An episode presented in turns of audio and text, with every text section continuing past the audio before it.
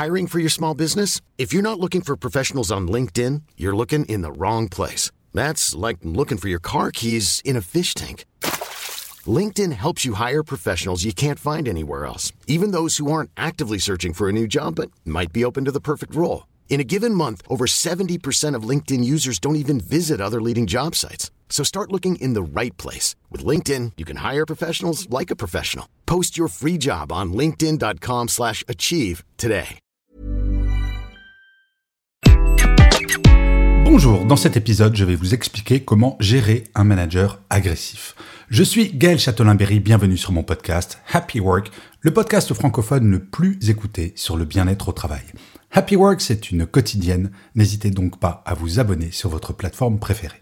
Alors, dans notre carrière, très honnêtement, nous avons toutes et tous croisé un manager agressif qui n'a d'autre mode de communication que le hurlement ou, si ce n'est le hurlement, la façon franchement énervée de nous parler. On a l'impression que ces managers sauvent le monde chaque jour. Et nous, ça va nous mettre dans une situation plutôt angoissante. Malheureusement, nous avons une relation à la hiérarchie qui fait que l'on pense que parfois cela peut être normal.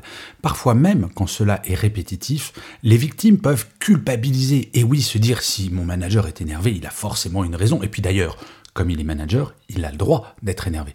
Eh bien non, il n'a pas le droit de mal vous parler. Si c'est fait de façon répétitive, cela s'appelle du harcèlement moral et c'est illégal. J'ai même un cas de quelqu'un que je connais très bien qui est allé poser une main courante contre son manager. Le gendarme lui avait conseillé de porter plainte car ce n'est pas acceptable. Cependant, avant d'arriver à ces extrémités, il y a tout de même quelques solutions pour arranger les choses. La première chose à savoir, c'est qu'il ne faut jamais répondre à l'agressivité par l'agressivité. Si vous mettez un chihuahua agressif face à un autre chihuahua agressif, il n'en sortira absolument rien. Face à quelqu'un qui crie, il faut rester calme et vous verrez qu'à un moment, la personne va d'elle-même baisser le ton. Alors ce n'est pas une solution définitive, je ne suis pas en train de vous dire qu'il faut se taire. Non, non, pas du tout. Mais en tout cas, certainement pas s'énerver.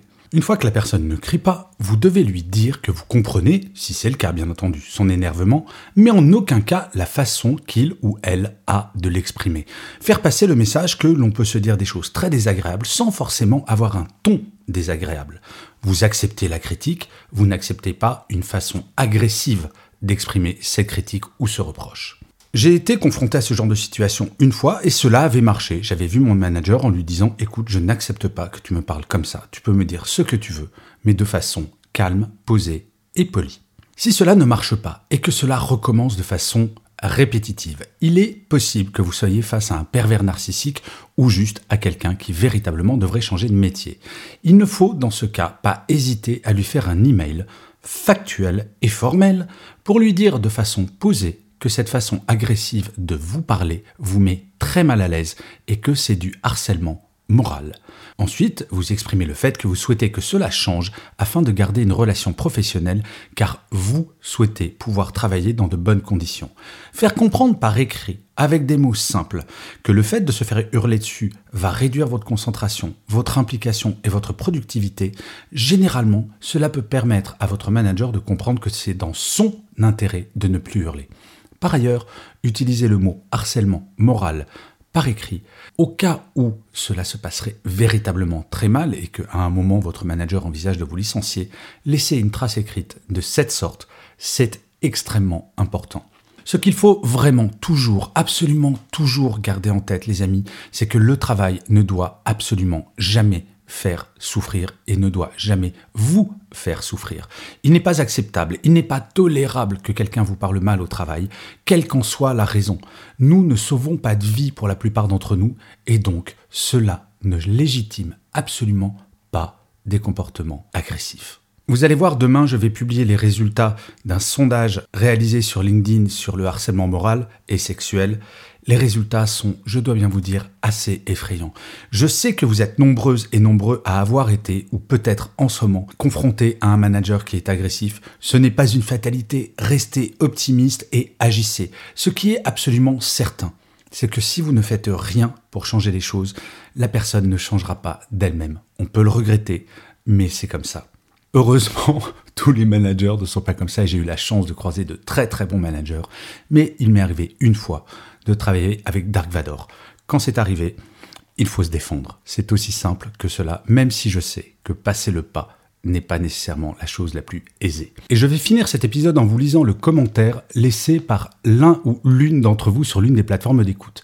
Pour cet épisode, j'ai choisi un commentaire laissé par Ciccio Carotto. Désolé si je le prononce mal, pardon. Ciccio dit Bien que parfois en désaccord, je ne peux nier que Gaël a très souvent un point de vue juste, argumenté et parfaitement en adéquation avec ses aspirations. Une chose nous rapproche, le manager de proximité a une place prépondérante dans la bonne santé d'une entreprise.